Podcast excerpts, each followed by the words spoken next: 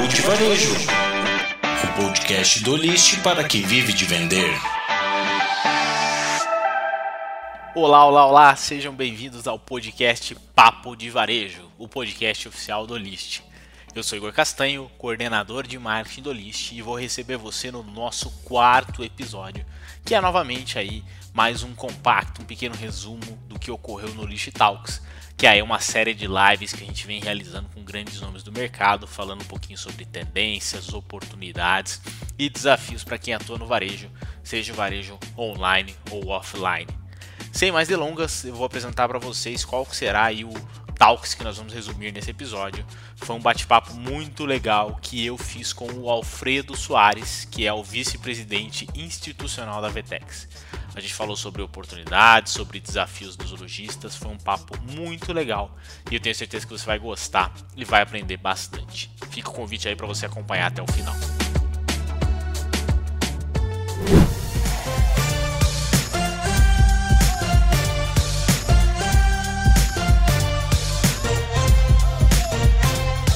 Olá, olá, boa tarde para você que está acompanhando aí o List Talks. Estamos começando mais uma edição, mais uma rodada aí de palestras do List Talks. Agradeço a você que acompanhou até agora aí o bate-papo sobre como o List funciona, alguns detalhes sobre a plataforma com a Camila Oliveira e a Luísa Viana. Agora, eu, Igor Castanho, e estou aqui já com o Alfredo Soares e a gente vai falar um pouquinho sobre o novo normal. Né? Lembrando que essa programação ela deve durar aqui mais ou menos uma hora, e aí depois, daqui uma hora, é, mais ou menos, a gente faz aí o fechamento, que vai ser uma fala sobre transformação digital e o com o Thiago Dalvi e o Flávio Dias. Já fica convite para você acompanhar também. Sem mais delongas, iniciando o trabalho, já está aqui comigo o Alfredo Soares. Alfredo, seja muito bem-vindo. É um prazer ter você aqui participando com a gente mais uma vez nesse bate-papo. É, Alfredo, eu queria que você se apresentasse um pouco, contasse um pouco da sua história e já me respondesse uma coisa também. Desde que começou o lockdown ali, mais ou menos dia 15 de março, quantas lives você já fez? Você já tem uma noção desse número? Temos o um número, temos o um número. Igor, primeiramente, Igor, Tiagão aí, Thiago Dalvi, que é um grande empreendedor, pessoal. O CEO da Olist, o fundador da Olist, é um grande empreendedor, um cara incrível com certeza aí um dos principais gestores aí da nova geração do Brasil. É, um grande abraço, uma honra imensa estar aqui participando do Olist Talks. É, eu sempre tenho um prazer gigante em estar próximo do Olist, em falar do Olist, que é uma ferramenta que eu tenho uma palavra que eu gosto de usar muito, Igor. Ele desburocratiza, entendeu? Ele simplifica a vida do empreendedor. E isso eu acho que é uma coisa muito importante hoje, no meio de tanto barulho, tanta ferramenta, tanta opção, é, eu gosto quando as empresas elas trazem um pouco de minimalismo, né, de simplicidade para a vida daquele cara que já tem o desafio de encontrar o produto para comprar, de comprar, de vender, de botar preço e por aí vai. Então, obrigado, um prazer gigante. E agora, já respondendo a sua pergunta, sem mais delongas, a gente, durante a quarentena, realizou em torno, se eu não me engano, o número exato até ontem, de 107 lives. Né? Caramba, isso aí dá uma média de mais de uma por dia, quase, né, Alfredo? Quer dizer. Cara, o dia, o, recorde, né, foi um dia que eu, que eu, eu, eu defini como dia para ser o recorde. A gente bateu 10 horas e 36 minutos ininterruptas, seguidas de live. Então, assim, Cara. foi um foi um dia de muito conteúdo, muito conhecimento, é, mas sempre era um conteúdo, Igor, muito autêntico, sabe? Um conteúdo que não era um, não tinha um script, não tinha algo assim. Então sempre foi um conteúdo, de certa forma, é, muito interessante nesse sentido dele ser genuíno, dele ser feito na hora, dele ser realista, tá? Isso, isso acabou fazendo acho que toda a diferença para o nível de atenção que as pessoas acabaram conseguindo alcançar é, na, na, na, nas lives. Né? E aí o mais legal é que a live acabou se tornando um livro, é, que é o Bora Varejo, que virou um movimento, né? a gente ajudou junto em mais de 39 mil lojistas. É, então, assim, foi um projeto que começou como uma jornada de live maluca, uma produção de conteúdo, e acabou se tornando, acabou se transformando em várias iniciativas, em várias plataformas diferentes, de ajudar o varejista brasileiro. E vocês da Olist aí foram importantíssimos nisso, foram grandes parceiros, ajudaram com convidados, ajudaram na divulgação. Por isso que eu tenho uma honra imensa de indicar o Olist, de ser embaixador do Olist e de, e de ter a certeza que é uma empresa que está crescendo, levando o seu propósito junto, e não só escalando o seu modelo de negócio. Bacana.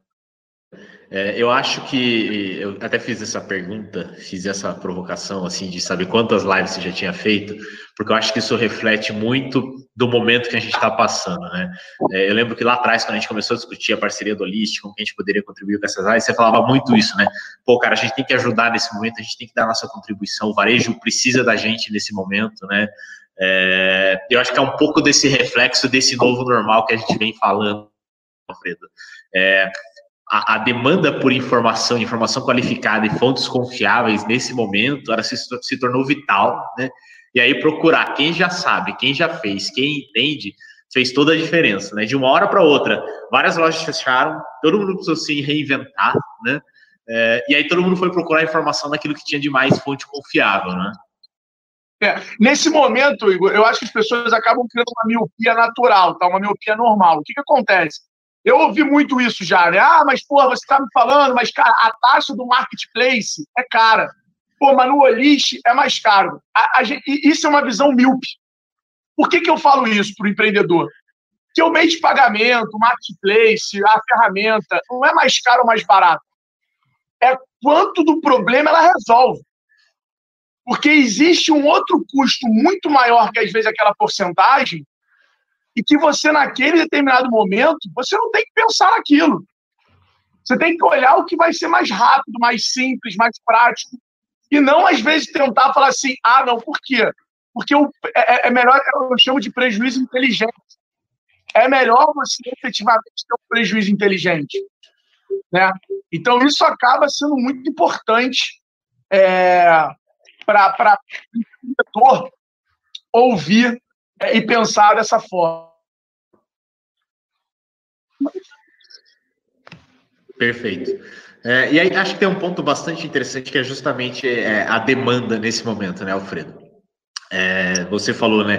Todo esse movimento impactou aí mais de 39 mil lojistas, né? É, quando a gente pega dados de mercado aí, a Becom mostra que a abertura de lojas aumentou em 400%. Né? É, tem estatísticas que falam em uma, duas, duas lojas por minuto chegaram a ser abertas aí nesse período de pandemia. Né? É, a gente sempre falou em digitalização do varejo há muito tempo, né, Alfredo? Isso aí é uma coisa que você vem puxando desde lá da X-Tech, de ir para o e-commerce, de ir para o digital, é uma coisa não é recente. Mas parece que agora todo mundo se tocou, né? Precisou doer, precisou perder cliente, precisou perder venda, para todo mundo entender que esse é um caminho sem volta, né, Alfredo? Que é uma necessidade para você se reinventar. Uma coisa séria. Claro. Eu acho que a gente não viveu a digitalização do varejo, eu acho que a gente viu a aceleração. É isso que aconteceu foi acelerado, não mudou. Tá? Eu tenho muita clareza nisso, tenho muita certeza nisso. Agora, o que eu começo a pensar e a enxergar é muito o que você falou de não foram lojas abertas, foram lojas criadas. E a mídia, ela tem que aprender uma vez por todas a entender que ela não é canal de publicidade para ficar tentando vender ou ditar mercado ou tendência, né? Então, e, e por isso que a mídia está mudando tanto, né? Por isso que, que, que isso está sendo transformado. Então, é muito importante. Foram criadas uma loja aberta na internet quando ela faz a primeira venda. Fazer um site, qualquer um faz em minutos. Agora, ter um preço competitivo, administrar o teu negócio, saber quanto o teu concorrente está cobrando, entregar o teu produto de forma ágil, entregando experiência. Isso sim, gerar demanda para o teu site, né? Que é uma coisa que, por exemplo, quem opta por um Olist como canal de venda é menos uma coisa que a pessoa se preocupa, porque o próprio Olist tem posicionamento dentro do marketplace e o próprio marketplace tem o tráfego. Então, assim, a probabilidade do funil desse cara é de ser muito mais otimizado do que quem está tentando vender direto.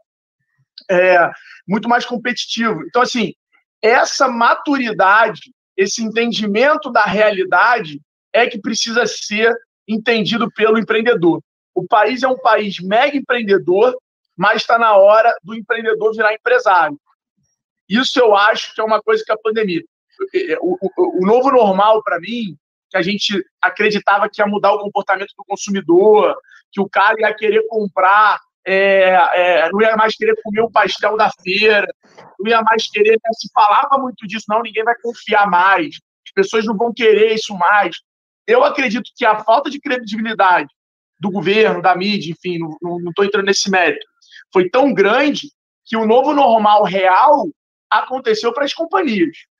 As empresas que precisaram mudar a sua forma de gestão, seu formato de liderança, sua construção de cultura, seu posicionamento de mercado, sua forma de vender. Então, o novo normal agora, eu acredito que vai ser uma tendência muito forte corporativo, porque as pessoas em si, óbvio que muda, mudou o comportamento de consumo, aumentou o número de digital, digital consumers, porém, a, as pessoas acabaram transformando aquela mudança em uma vontade de querer voltar logo. E essa volta ao logo, ela acaba não sendo mais escalável. Ela passa a ser igual quando acontece o atentado, ou seja, a primeira coisa que abrir, que liberar, vai encher, todo mundo vai querer ir. Então, isso acaba se tornando algo que não vai ter tanta, é, tanta esse novo normal do lado da grande massa consumidora, e sim de como as empresas vão se relacionar, se posicionar e vender para os seus clientes. Perfeito. Acho que a integração ela se torna cada vez mais relevante, né, né Alfredo? Não é também achar que abriu uma loja, como você bem trouxe, abriu um site, criou um site e já está vendendo online, né? Tem todo esse esforço que você trouxe. E isso não vai anular o varejo físico nem de longe, né? Você tem rodado o Brasil, um dos casos que você teve foi Florianópolis, por exemplo, que é um dos cases que tem conseguido aí reabrir gradualmente, né? E acho que você já sentiu um pouco desses dois lados, né? Ô, Igor, eu, eu comecei a, dar uma lida e apostar que a, a retomada ela vai ser gradual. A vacina que a gente tem hoje é o lockdown. Então, eles vão tentar reabrir e vão tentar o, o, mundo está em formato MVP. O mundo está sendo pivotado. Então, eles tentam, porra, deu ruim, eles já voltam para trás. Então, assim, hoje, pô, meu cabeleireiro veio aqui em casa cortar meu cabelo e ele falou para mim, porra, dia 7 vai abrir. E aí eu virei e falei assim, cara, será? Porque esse dia 7 vai abrir, já foi dia 1, já foi dia 30, já foi dia 25, já foi dia 15. Há 40 dias a gente ouve que vai voltar, só que só vão saber se vai voltar ou não um dia antes, quando sair o relatório. Então, assim, ficar esperando ou criando expectativa e projetando uma retomada é o maior tiro no pé que qualquer empresa pode dar. Então, eu acredito aí muito.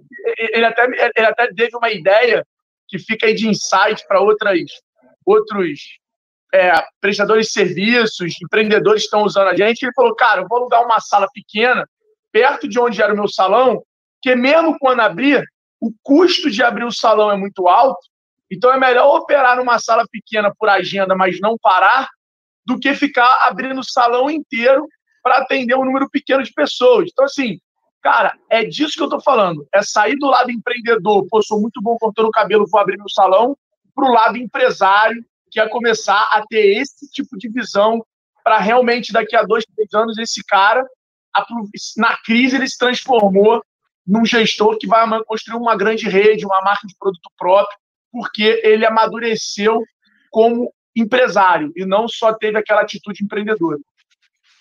Perfeito. E aí eu acho que o, o nesse, nessa transição para esse novo normal, digamos assim, né? Eu acho que a construção dos empreendedores é justamente achar esse equilíbrio entre esses dois contextos, né? Então, ah, pontos e cidades e comércio que já estão abrindo gradualmente, ainda tem que investir muito nessa questão da segurança, né? Então, por exemplo, você vai no mercado, o carrinho é higienizado, você vai ser atendido por pessoas de máscara, tem um limite de entrada de pessoas, né? Então, se o lojista já está nessa condição, vale pensar nisso.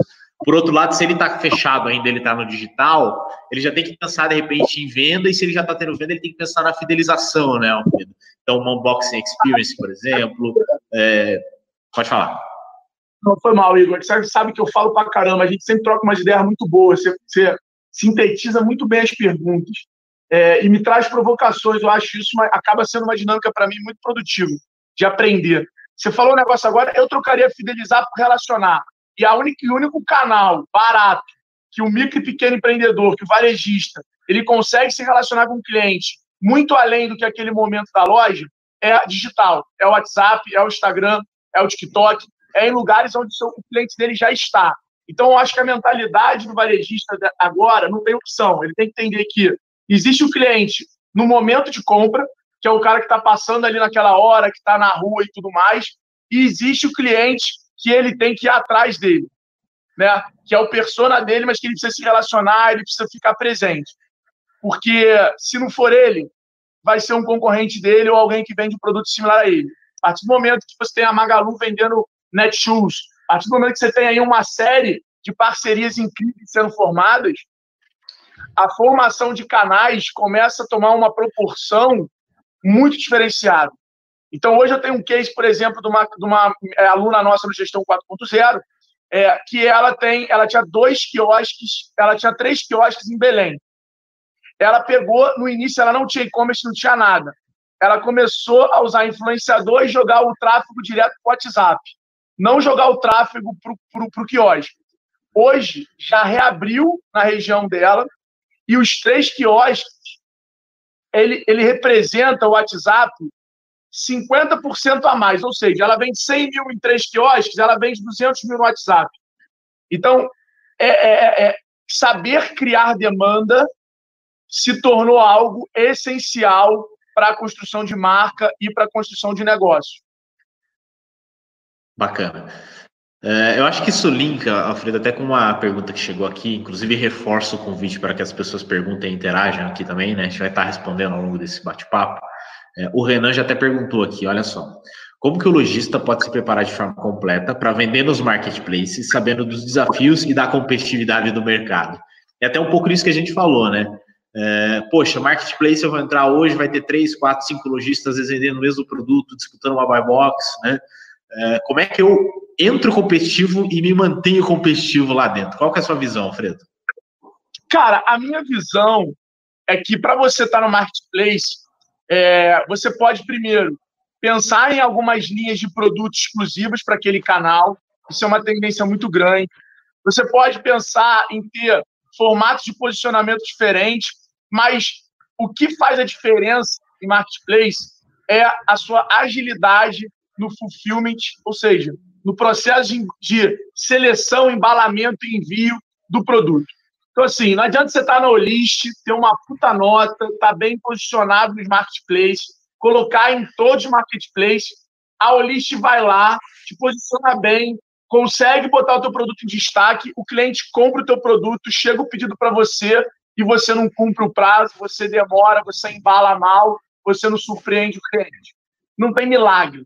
Essa é a grande realidade. Não tem milagre. Se você fizer isso e ganhar algum dinheiro, parabéns, mas você está tendo um commodity. Você não está construindo uma marca, um negócio. Você está simplesmente vendendo, tirando pedido. E eu acho que é essa a decisão. Você quer usar o marketplace para tirar pedido ou você quer usar o marketplace, que é como eu, Alfredo, recomendo e acho, para construir marca, trocar autoridade, testar novos produtos e construir aí é, é, essa estratégia. A Coca-Cola no, no mundo tradicional, ela fez esse, esse modelo. Ela usou os mercados, os bares, para construir marca e isso alavancava a venda cada um de outro. Então, ou seja, tá no Olist e distribuir o seu produto em vários marketplaces, pode até não cair pedido, que é muito difícil, mas pode não cair pedido. Mas você tem que pensar a quantidade de lugares que tá, as pessoas estão vendo a tua marca. Você tem que explorar isso na tua rede social mostrando que você vende através da Magalu, que você vende através do Mercado Livre, que você vende através é, da Americanas, enfim, dos canais que, que tem disponível, que você está tá, tá vendendo. Então, eu acho que esse aí acaba sendo um grande diferencial. E essa palavra completo, Igor, eu, se fosse o Renan, tiraria ela do vocabulário, porque o completo ele tende a passar uma ideia de acabado, né? de no fim, de é, é, é tudo aquilo que existe. E ninguém sabe ao certo a verdadeira regra para conseguir é, o, o, o, mundo completo da internet. Não existe o mundo completo da internet. Então, assim, tente ser eficiente, Renan, mas a eficiência vai ser uma mistura da consistência que você vai conseguir ter e da, e, e da expansão. Agora, o, tentar ser completo provavelmente vai te fazer não aprender ou não explorar nenhum canal de forma é, que deveria. Legal, Alfredo. É, de tudo isso que você falou, acho que tem um ponto que, que é bastante interessante da gente destacar, né? É, principalmente nesse contexto de pandemia, que é a questão de, de mix de produto, portfólio, aquela coisa toda, né? É, tem até aqueles gráficos, aqueles memes que surgiram de, da inversão de prioridades, né, de itens que se tornaram mais importantes ou menos importantes na pandemia. Né? É, então, e, e, quando a gente olha para categorias, esse movimento se repete. Né? Pô, categoria de produtos esportivos, por exemplo, subiu um monte. Né? É, categorias de, de itens para casa, você pega produtos, por exemplo, máquina de pão, né? isso subiu um monte. Qualquer playbook, digamos assim, né, de gestão de portfólio que tivesse antes, não estaria contemplando esse tipo de situação. Né? E por outro lado, produtos que talvez antes fossem super commodities, super necessários, agora perdem um pouco de importância também nesse contexto de pandemia, né, Alfredo? É, então, eu queria explorar um pouquinho essa questão de portfólio de produto, que eu acho que ela, é, ela acaba sendo muito subestimada, tanto no on quanto no off, né? Trazendo um outro link aí, até eu acompanho você no Instagram também, você trouxe como um exemplo esses dias a, a Amazon Four Star, né? É, que é a loja física da Amazon que trabalha com um portfólio bastante específico e vai bem nessa linha que a gente está falando, né, Alfredo? Eu queria que você tratasse um pouco disso. Como é que você vê essa questão de portfólio é, e como é que o lojista pode ter um portfólio também que seja flexível, né, que seja maleável? Porque no final do dia tudo acaba sendo um pouco imprevisível em algum grau, né? Bom, vamos lá. A minha visão de portfólio é que ele tem um papel fundamental na sua expansão em qualquer canal. Mas cada vez mais o marketing está sendo clusterizado. Então, se você, por exemplo, é uma marca de moda, né? Eu estava ontem com o pessoal da Mercedes falando sobre isso. Então, vamos lá. Se você vende Mercedes, você tem o cara que é herdeiro, você tem o cara que é executivo, você tem o cara que é jogador de futebol, cantor, artista. São tipos de carro diferentes, canais de mídia diferentes e são momentos de venda completamente diferentes. Então, entender muito do seu cliente. Antigamente, os negócios eram formados por você pensar no produto, comprar esse produto e aí você montava o negócio. Isso acabou. Hoje, os negócios são construídos por você identificar o público, entender esse público e vender produto para ele. Então, o seu mix de produto tem que ser invertido. Não é você que decide o seu mix de produto. Quem decide o seu mix de produto é o teu cliente, é a sua audiência. Então, você tem que entender a sua audiência, se comunicar com ela. Se comunicar não é você comunicar, ou seja, é ela também falar com você, para você ir aumentando, para você ter menos CAC, que é cuja aquisição de cliente, e otimizar mais a sua própria base. Né? E, e, e por exemplo, o meu, nutricionista, ele voltou a abrir oficialmente ontem, e ele falou, falou, Fredo, porra, eu tô lotado, eu não tenho vagas, as pessoas estão... Por quê? Porque esse persona, ele foi potencializado porque muitas pessoas tomaram essa decisão. Então, o exemplo do negócio de pão que você falou, cara, todo mundo usava muito menos os seus eletrodomésticos, não entendia, ninguém passava tanto tempo em casa assim. Então, a sua visão de relacionamentos, dos produtos, da, da, da necessidade, a quantidade de uso, produto comprar, produto quebrar, troca. Então, olha quanto tipo de comunicação diferente que você pode fazer para poder agregar no marketing, na audiência, na relação com o teu cliente, gerar conteúdo legítimo. As empresas hoje querem fazer marketing de conteúdo e elas acham que elas têm que produzir marketing de conteúdo. Elas precisam produzir. Cara, você pode fazer marketing de conteúdo através do influenciador que produz conteúdo. Você pode pegar o teu cliente para produzir conteúdo para você. O teu papel é, se eu acredito em marketing de conteúdo, então eu vou distribuir esse conteúdo para mais gente, que ele é um ponto de atenção maior do que o meu anúncio, para poder fazer esse cara me conhecer, virar audiência minha. Então, esse, esse, esse fluxo, que é o novo marketing, que, que, que se comunica melhor com esse novo consumidor que cada dia que passa ele está mais consciente do que digital. O digital é o meio para a consciência dele, para ele ver o preço concorrente, para ele ter prazo de entrega e para ele fazer esse diferencial é, é, e para ele cada vez exigir mais daquilo que ele está comprando. Eu acho que tem um ponto bem que resume bem isso que você trouxe, né, Alfredo? Que é, a gente sempre, quando começa a entrar nesse mundo do e-commerce mais a fundo, você começa a aplicar aquela lógica de olhar para as ferramentas ali, né, de investimento, ROI, CAC, poxa, o custo está maior, o custo está menor, eu estou tendo venda, não estou com venda, pedidos e tudo mais, né? Você se concentra muito nas métricas e nas alavancas que você opera para mexer naquelas métricas, mas no final do dia, a gente está falando de pessoas, né? Pessoas comprando, pessoas demandando produtos e tudo mais. É, e muitas vezes a gente nem, nem se coloca no lugar dessas pessoas e nem tenta simular como que é uma jornada de compra de uma pessoa, né? Você falou de marketing de conteúdo, por exemplo, né? Poxa, você vai comprar um celular, um notebook, qualquer produto, né? Um dos primeiros passos que você dá é buscar informações sobre aquele produto, né? na forma de reviews, na forma do que o influenciador falou, por exemplo, né? na forma de depoimentos, na forma de avaliações que aquele produto tem, né? Isso tudo é um marketing de conteúdo que muitas vezes já está até disponível sem reinventar a roda, né, Alfredo? Esse foco nas pessoas, essa questão da humanização, é, ela é o ponto divisor de águas, independente do canal que você está operando nesse momento. Essa é um pouco da visão que eu tenho. Né? Ô, Igor, é, insight que você falou agora, muito varejista, ele simplesmente não olha as buscas do site para poder organizar os produtos na loja física. E as pessoas que não compram online, ou antes dessa pandemia não compravam, elas tinham o comportamento de acessar o site, procurar o produto, para ver se tem, para poder ir na loja. Ou seja, ou seja, o que a gente está falando aqui é que claramente a ideia, a inovação, ela não está no hardware, no investimento em tecnologia, ela está no uso da tecnologia. Então, você que vende é, é, no Olist, você tem que tentar olhar. Eu vejo lá, vocês mandam vários relatórios de categoria, de produtos mais vendidos. E você tem que estar sempre entendendo ali para onde está a demanda desse canal, o que, que tem médio com o teu usuário, com o teu cliente, com aquilo que você trabalha com o teu mercado, para você estar tá podendo. Então, às vezes o que vai vender muito no Sul não é o que vai vender muito no Nordeste. Então, essa clusterização é algo que vai virar uma obrigação no mundo dos negócios. Bacana, Alfredo. É, um outro ponto que eu queria discutir em cima disso, né? É, voltando lá bem para o começo da pandemia, né? A loja fechou, o lojista tentou entender o que ia acontecer, né? Poxa, o que, que eu faço? Aí ele se deu conta, esse negócio vai demorar, a loja não vai abrir, preciso ir para o digital, preciso testar novos canais. Como eu faço isso?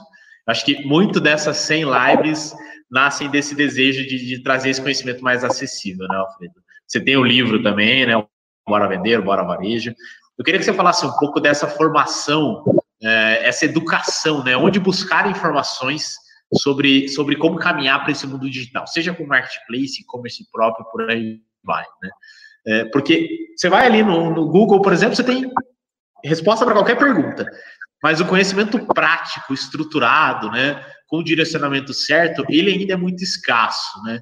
Eu queria que você falasse um pouquinho dessa visão sua sobre formação. Onde se formar, como se formar, o que ler, como aplicar isso na prática, né? Para não ficar só também na teoria.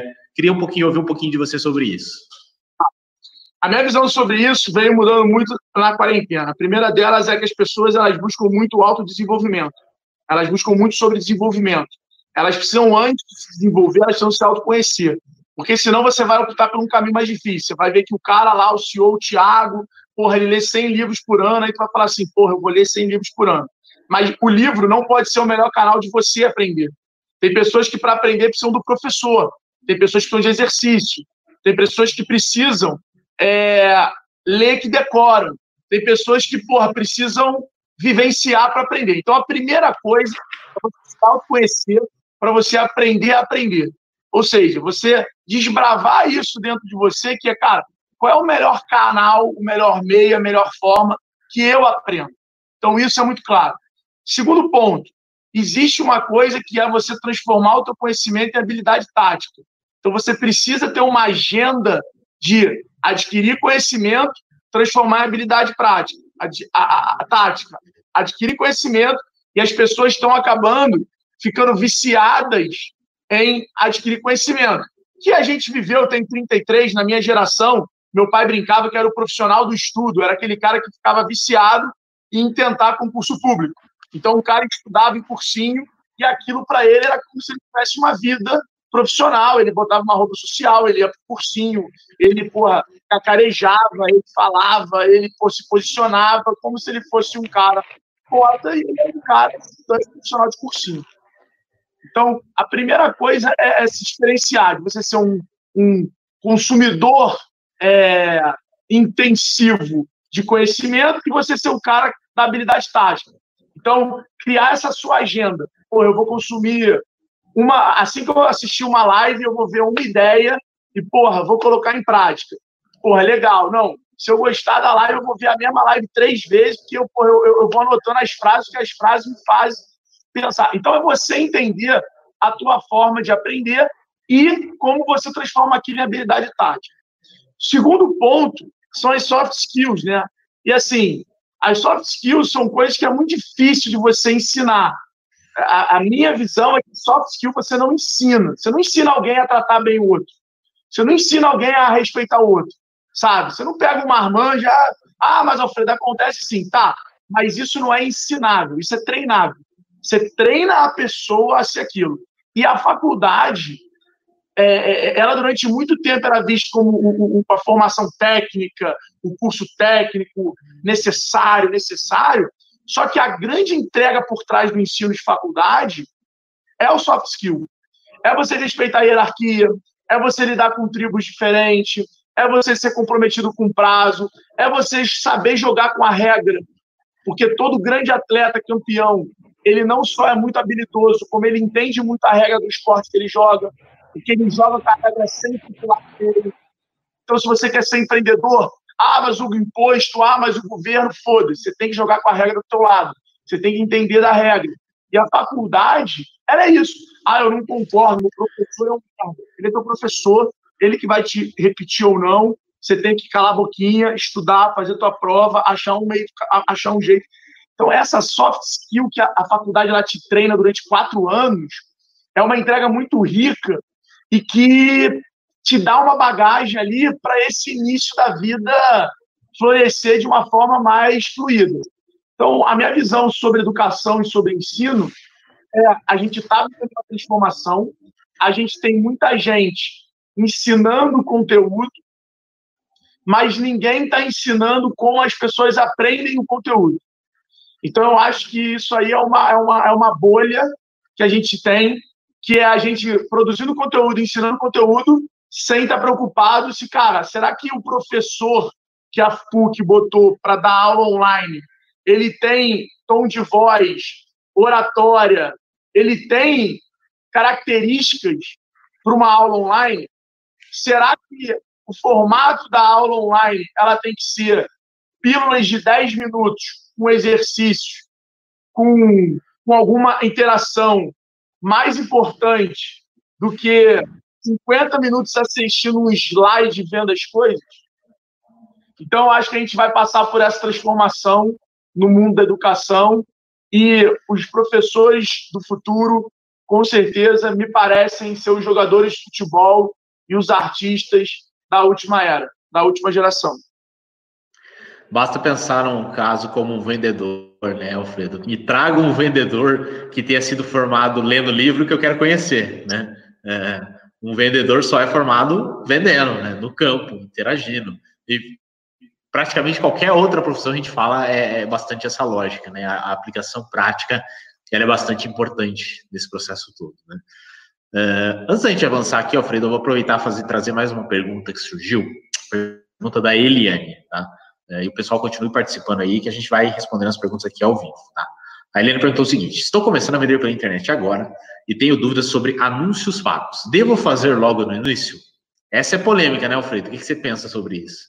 Cara, eu penso que assim, tudo vai depender do budget que você tem, de quanto você entende sobre o assunto. Terceirizar anúncio pago acaba sendo necessário para a maioria dos empreendedores, mas o Facebook hoje, ele já tem papéis que são canais de venda. Né? Eles são responsáveis por boa fatia tanto de vendas, de conversão, quanto, obviamente, de geração de demanda de audiência, né? que é o funil. Então, assim, na real, eu acredito que sim, mas às vezes ela pode, por exemplo, ter o produto dela no Olist, ela pode é, ter o produto dela na loja dela e usar o Instagram para produzir conteúdo e promover esse conteúdo e usar o remarketing do Google AdWords. Acaba sendo anúncio pago. A questão é, ela quer tentar anunciar para quem está procurando o produto dela para comprar ou ela quer criar audiência para tentar vender para essa audiência várias vezes. Esse aí é o que ela vai ter que pensar como estratégia, o que, que ela vai apostar. Quando você contrata, por exemplo, um influenciador, o que, que você está fazendo? Você está construindo marca, está transferindo autoridade, está alcançando audiência, está produzindo conteúdo. Então, olha a quantidade de coisa. Agora, o, o, o, o anunciar no Google, o anunciar no Google para pessoas que estão buscando aquele assunto, vai te colocar pessoas naquele momento da jornada exata. Agora, no médio e longo prazo, qual o canal que vai te dar o melhor LTV? Vai te dar o melhor cliente, o melhor resultado? Né? Eu, uma vez, fui questionado quando eu vendi a empresa por conta dos eventos que eu fazia, e o awareness que o evento gerou, o brand que o evento gerou, as oportunidades de palestra que ele gerou e tudo que ele acabou construindo, foi o que automaticamente fez a, fez a, a diferença.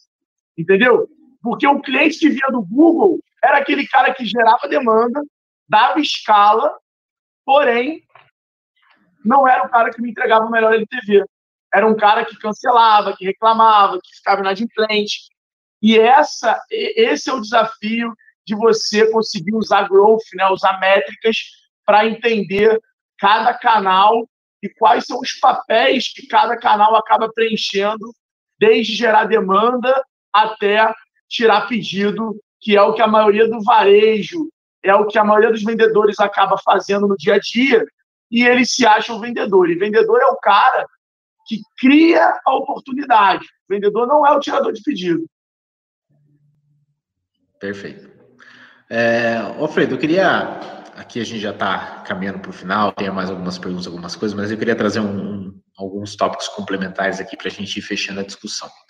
Um deles é o seguinte: Lá no começo do ano, antes de pandemia, antes de tudo, a gente tinha feito uma outra live, por coincidência, eu e você também.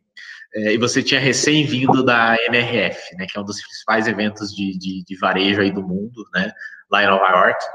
É, e quando a gente fez a live, você trouxe algumas novidades lá, e uma das coisas que a gente mais falou, ninguém nem pensava em pandemia ainda, era a questão do omnichannel, né? Então, trabalhar multicanais, como fazer essa questão, conversar, como lidar com isso, né? Como interagir online com offline, trabalhar logística, trabalhar experiência e trabalhar tudo isso, né? É, o ponto que eu percebo nessa pandemia é o seguinte: o lojista fechou a loja dele, fechou o ponto físico, ele foi para o digital, ele aprendeu a lidar com o digital, ou está aprendendo, né? Está aprendendo a operar, está aprendendo a dinâmica desse canal e tudo mais. Ele ainda não aprendeu a operar os dois canais. Em algum momento, a economia vai reabrir, né? E aí ele vai ter que voltar para a loja física dele, mas ele ainda vai ter esse canal digital que ele criou ele vai ter que conciliar as duas coisas, né? Como é que você está vendo essa questão do omnichannel e o que, que você acha, o que, que você pensa que deve permanecer depois que passar esse contexto de pandemia? Eu acho que esse retorno de pandemia e essa nova realidade, é, as empresas vão começar a tomar essas decisões e assim elas vão ver que o digital vai fazer parte muito mais da cadeia de, da jornada do cliente de qualquer negócio do que efetivamente é, só de ter o e-commerce, ou de vender, ou disso. Então, a grande realidade que a gente pode começar a ter certeza é que o digital faz parte dessa nova rotina. O tipo de profissional que vai ser gerente de uma loja física, que vai ser gerente do seu digital, é totalmente diferente.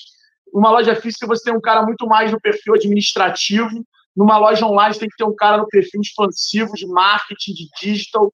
Então, é, são negócios bem distintos que trabalham junto. Trabalham junto. É, e isso vai acabar se tornando a nova rotina. Né? A nova rotina, a nova. O Fred estava falando isso, né? É, a minha agenda hoje já envolve vários outros, Fred, Fred Trajano da Magazine Luiza, um grande gestor do, da nossa era, o melhor, o principal, ele fala muito isso. A minha agenda começou a estar muito mais ligada a comitês que antigamente pareciam que não era o comitê que falava do sucesso do cliente. Mas no final eu vi que o sucesso do cliente real estava no comitê de entrega, de logística, e não no comitê só de gerar, de gerar demanda. Então, se eu quero aumentar minha venda, melhorar minha marca, fazer marketing mais barato, eu tenho que melhorar minha logística. E é essa mentalidade nova que faz o empreendedor e o time enxergar novas oportunidades. Perfeito. Sensacional, Alfredo. É, temos mais perguntas chegando aqui. O pessoal está participando, agradeço a participação. Ainda temos tempo para mais algumas perguntas.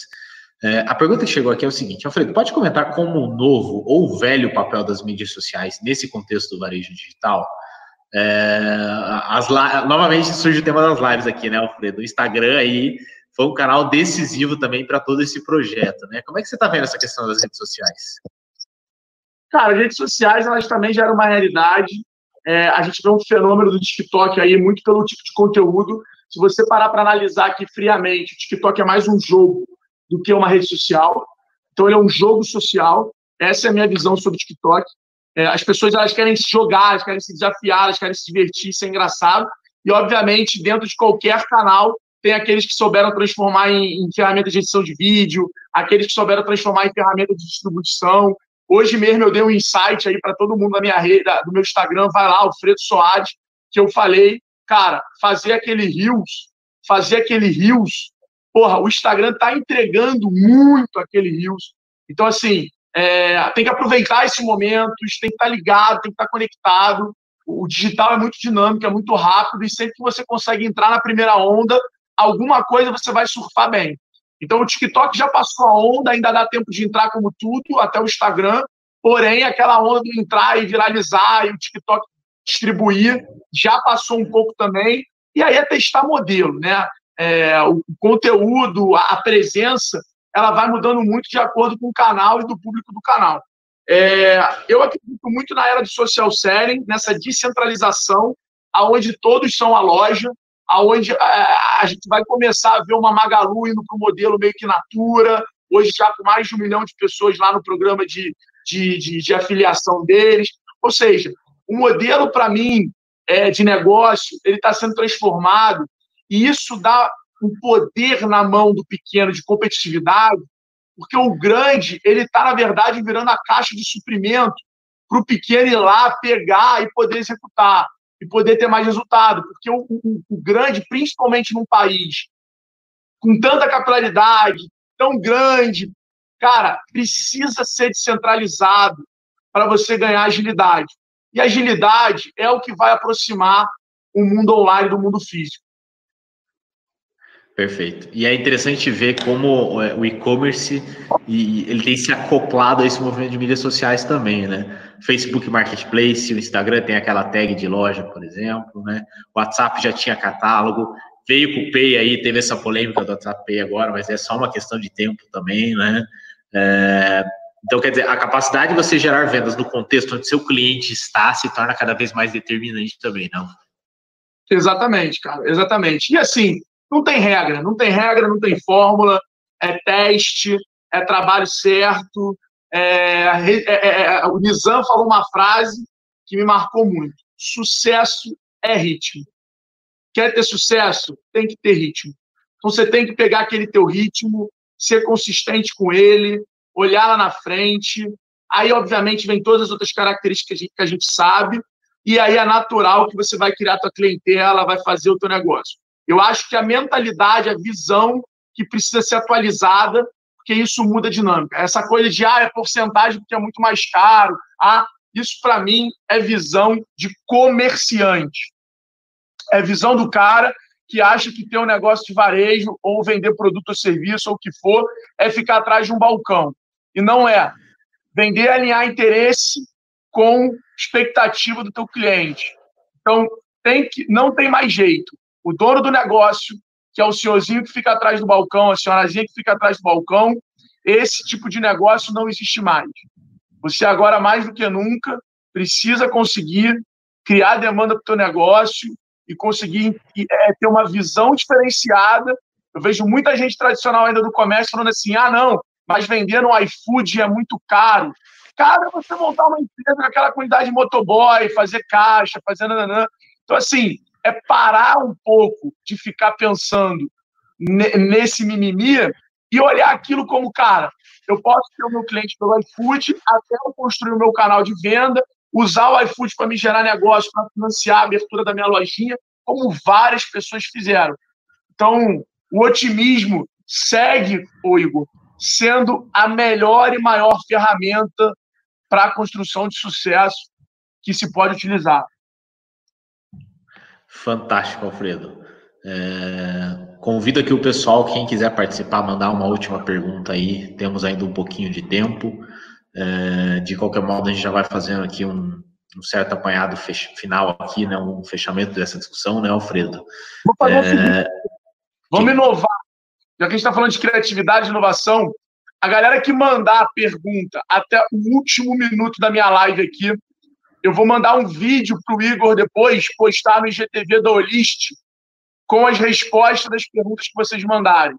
Então, mandem as perguntas. Se não der tempo de responder a sua, o time da Olist ali vai separar para mim, vai me mandar e eu gravo esse vídeo para vocês aí até o final da semana, para eles botarem no IGTV deles, ou senão eu lanço lá no meu IGTV com as respostas de vocês. Perfeito. Até o pessoal já se empolgou aqui, surgiu uma, a hora que surgirem outras, a gente faz, faz essa gravação, já já já está aqui aceito o desafio, né, Alfredo? Uma pergunta que surgiu aqui ó, foi o seguinte: nas vendas do e-commerce tiveram algum impacto por causa do Covid? É, acho que vários, né? Talvez tenha que escolher qual que a gente quer citar aqui, né, Alfredo? É, você tem, por exemplo, beleza aumentou muito, mas aumentou depois de um tempo.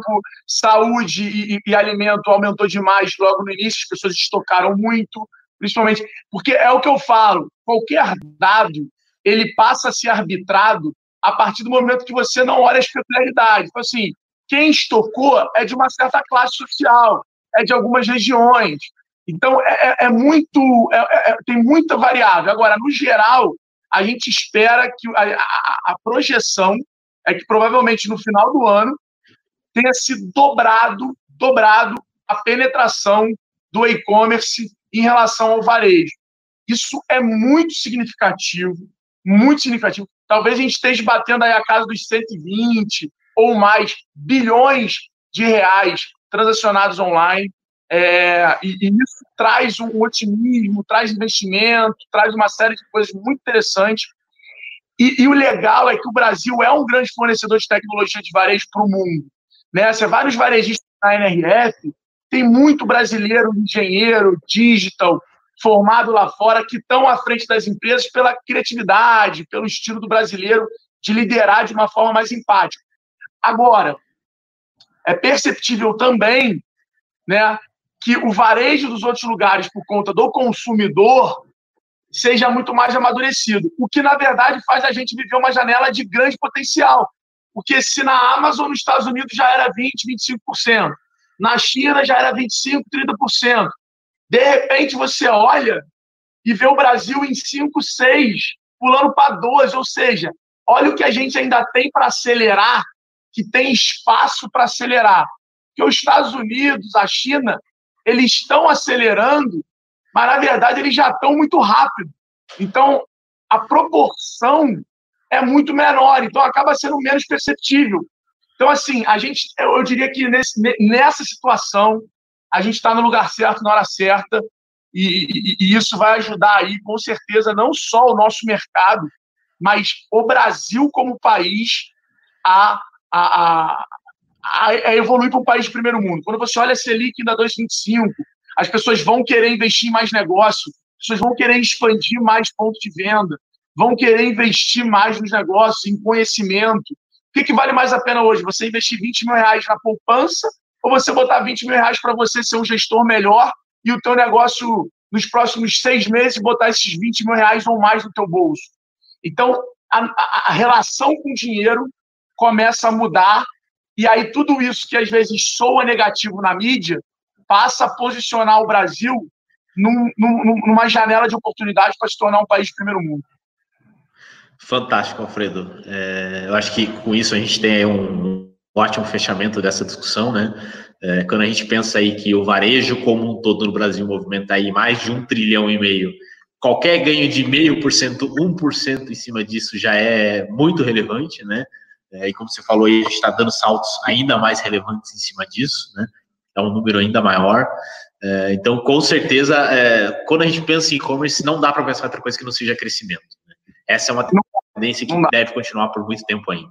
Né? Lembrando, Igor, só para finalizar, que o e-commerce ele não é você ter uma lojinha online, né? O e-commerce ele é um, um é, vamos matar o e-commerce, ele é o commerce, né? É o digital commerce, ou seja, o digital.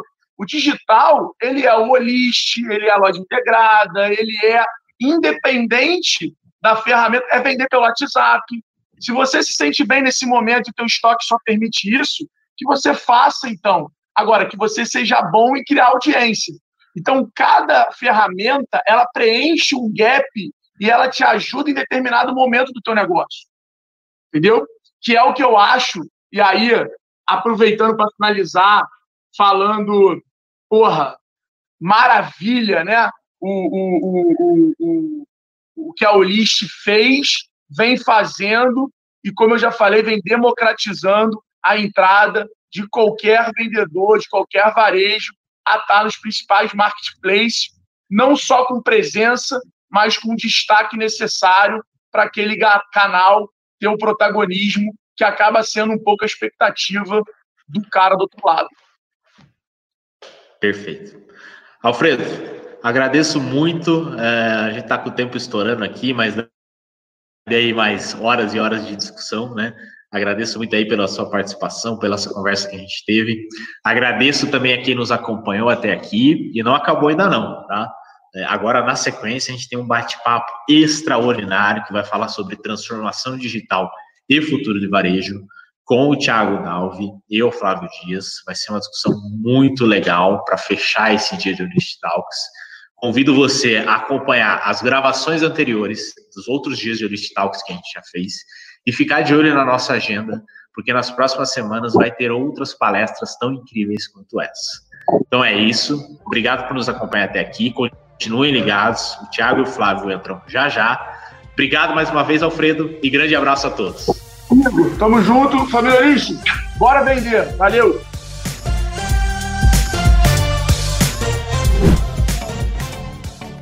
Muito bem, pessoal. Chegamos aí ao final de mais um episódio. Você conferiu mais um resumo do List Talks. Lembrando que existem as gravações em vídeo também no nosso site, nas nossas redes sociais. Convido você a acompanhar. E é isso. Um abraço e até a próxima. Tchau, tchau.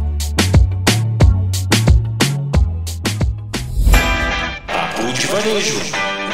O podcast do List para quem vive de vender.